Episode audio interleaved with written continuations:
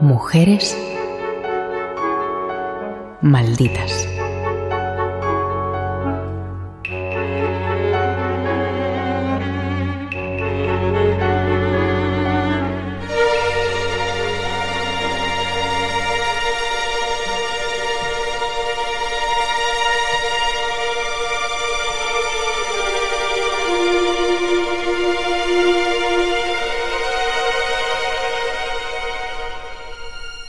En 1919, las mujeres mayores de 30 años pudieron votar por primera vez en el Reino Unido, un logro que en parte fue mérito de la lucha incansable que llevó a cabo Millicent Fawcett. Nació el 11 de junio de 1847. Su padre era un próspero propietario naviero, tuvo cinco hermanas y cuatro hermanos y todos recibieron una buena educación, mientras que en su casa se respiraba un ambiente de libertad de expresión donde se hablaba de ideas políticas sin restricciones. Jordi Corominas, escritor y periodista. Ella ve la luz en, 1847, en el seno de, una buena familia, la verdad, que además propicia la educación tanto de los hijos como de las hijas. De hecho, mm, como, como veíamos, su hermana Elizabeth es, es verdaderamente incipiente en, en muchos campos y, sobre todo en el de la medicina. De hecho, cuando tiene 12 años se traslada a Londres con la aspiración de, de poder estudiar eh, esta carrera, medicina, y a partir de ahí Millicent empieza a bajar a la capital, etcétera, etcétera. Y ahí es donde surgen las oportunidades, porque estamos en, en la Inglaterra del, del éxodo rural, de la masificación de Londres como metrópolis, y esto que implica, implica que hay muchos actos, que hay muchos discursos, que hay muchas oportunidades.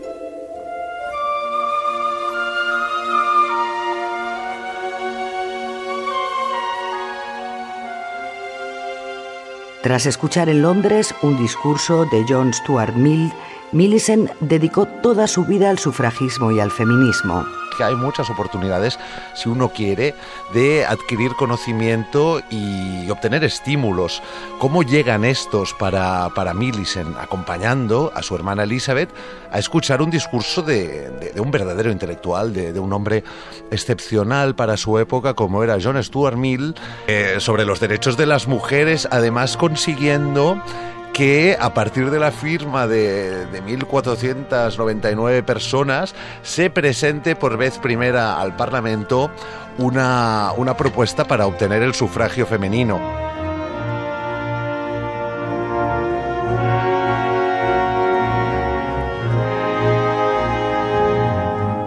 Durante 12 años presidió la Unión Nacional de Mujeres Sufragistas, una asociación con ideas pacifistas y contrarias a los actos más radicales de otros grupos feministas.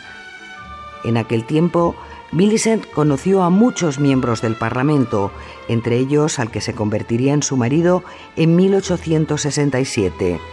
Henry Fawcett, miembro del Partido Liberal y 14 años mayor que ella, había quedado ciego en 1857 a causa de un disparo accidental.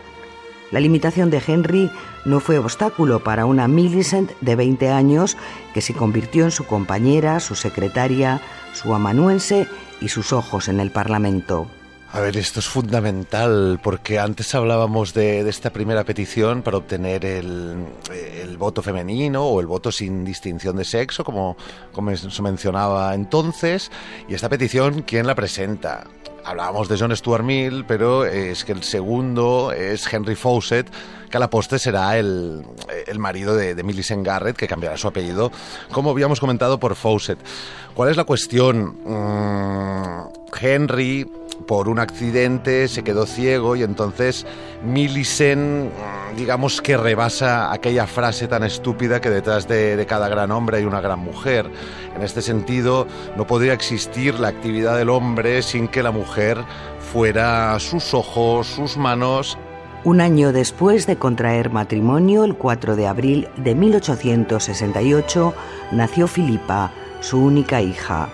Henry Fawcett trabajó codo con codo con su esposa en la lucha para conseguir que las mujeres alcanzaran los mismos derechos educativos, sociales y políticos que los hombres. Pero esto a Millicent, que es curiosa por naturaleza, lo que le permite es asistir a las sesiones del Parlamento, además lee, redacta documentos oficiales y supone toda esta actividad dentro del matrimonio un progreso evidente en, en la configuración de su mentalidad política. Ambos firmaron distintos artículos y libros sobre estos temas de manera conjunta, aunque Millicent también escribiría obras sobre feminismo en solitario.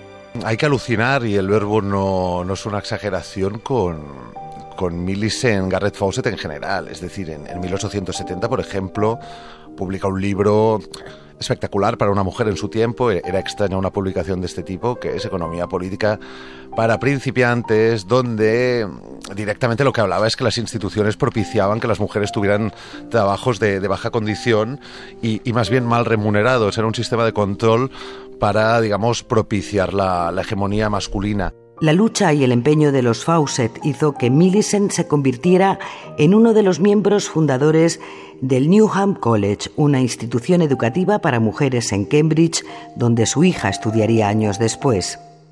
En 1875, por ejemplo, funda en Cambridge, y aquí ya decimos todo, el Newham College, que, mm, digamos, sobre todo insistirá y buscará la educación de, las mujeres. A partir del año 1884 mm, ya se mueve a sus anchas por el movimiento sufragista y a finales de siglo, y aquí yo creo que entramos en una cuestión muy interesante, ¿eh? en 1897 ella pasa a, presidir la Unión Nacional de Sociedades del Sufragio Femenino. ¿A dónde voy con esto? Voy que esta asociación, como, como dice una, una cita que hemos encontrado, busca el voto femenino desde postulados que hasta podríamos considerar propios de la no violencia antes de la no violencia. ¿Por qué? Porque lo que dice Milicet se expresa antes que aparezcan, por ejemplo, los escritos de, de Tolstoy o las actividades de Gandhi. Ella decía lo siguiente, íbamos a enseñarle al mundo cómo conseguir reformas sin violencia, sin matar gente y volar edificios, o sin hacer las cosas estúpidas que los hombres han hecho cuando han querido alterar las leyes. Nosotras queríamos mostrar que podíamos avanzar o conseguir la libertad humana a la que aspirábamos sin utilizar violencia alguna.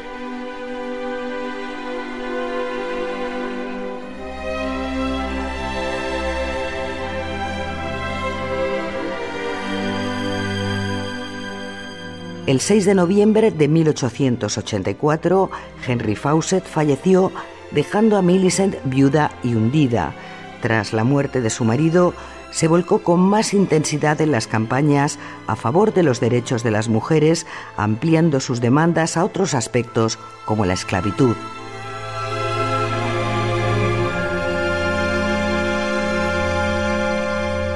En el verano de 1913, Millicent y su organización llevaron a cabo una marcha pacífica conocida como el Gran Peregrinaje, que salió desde distintos puntos de Inglaterra para converger en Londres el 26 de julio.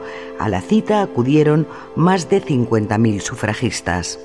La sociedad presidida por Millicent Fawcett era lo hemos visto, pacifista, ya, ya iremos a continuación a abordar este aspecto, y se, digamos, se, se desmarcaba radicalmente de, de, una sociedad contraria, que era presidida por Emmeline Pankhurst, que curiosamente ha sido más popular a, nivel mediático. Sin embargo, pocos actos tan valientes y pocos actos que indicaran también cuál era el espíritu de un tiempo y, la fuerza de, de, de Millicent Fawcett, como el gran peregrinaje en pleno verano de 1913, el 26 de julio, que como decía reunió a 50.000 personas en Londres. En 1919 los esfuerzos de las sufragistas vieron sus frutos cuando las mujeres mayores de 30 años fueron autorizadas para acercarse a las urnas. Fue entonces cuando Millicent traspasó la presidencia de su organización a Eleanor Rathbone, que se centró en conseguir que las mujeres mayores de 21 años pudieran votar a la misma edad que los hombres. El caso es que en 1919, finalmente, en Inglaterra se concede el voto a las mujeres mayores de 30 años y se puede decir que Millicent, que ha luchado toda su vida por ello, finalmente consigue su objetivo. Y logrado este, logrado este, a, partir de, la, de, su presidencia la National Union of Women's Suffrage Society, cede el testigo e intenta, como bien decías, que el equilibrio ya sea absoluto y que no se piense en los 30 años, que entonces era una edad provecta para una mujer, sino en los 21. En 1924, Millicent Fawcett recibió la Cruz de la Orden del Imperio Británico y fue elevada al rango de dama. Falleció cuatro años después, el 5 de agosto de 1929. Sea, bruja, histérica, bla, bla, bla. En realidad no era esto. Eh, en realidad las mujeres llevaban consigo, diría yo, la, la llama de la evolución de la historia y de la lógica de las sociedades porque, como bien es sabido, la, evolución, la evolución incluso del capitalismo, lo que propiciaba es que el mundo, al menos el occidental, adquiriera mayor conciencia crítica. Y si los hombres no iban a cambiar las cosas, aquellas que habían sido marginadas durante milenios eran las encargadas de poner orden y conseguir un equilibrio mm, para el cual aún estamos luchando y que yo creo que poco a poco, generación tras generación, conseguiremos finalmente como decía, como decía Angela Davis, que, que tantos, tanto unos como otras tengan los mismos derechos y oportunidades.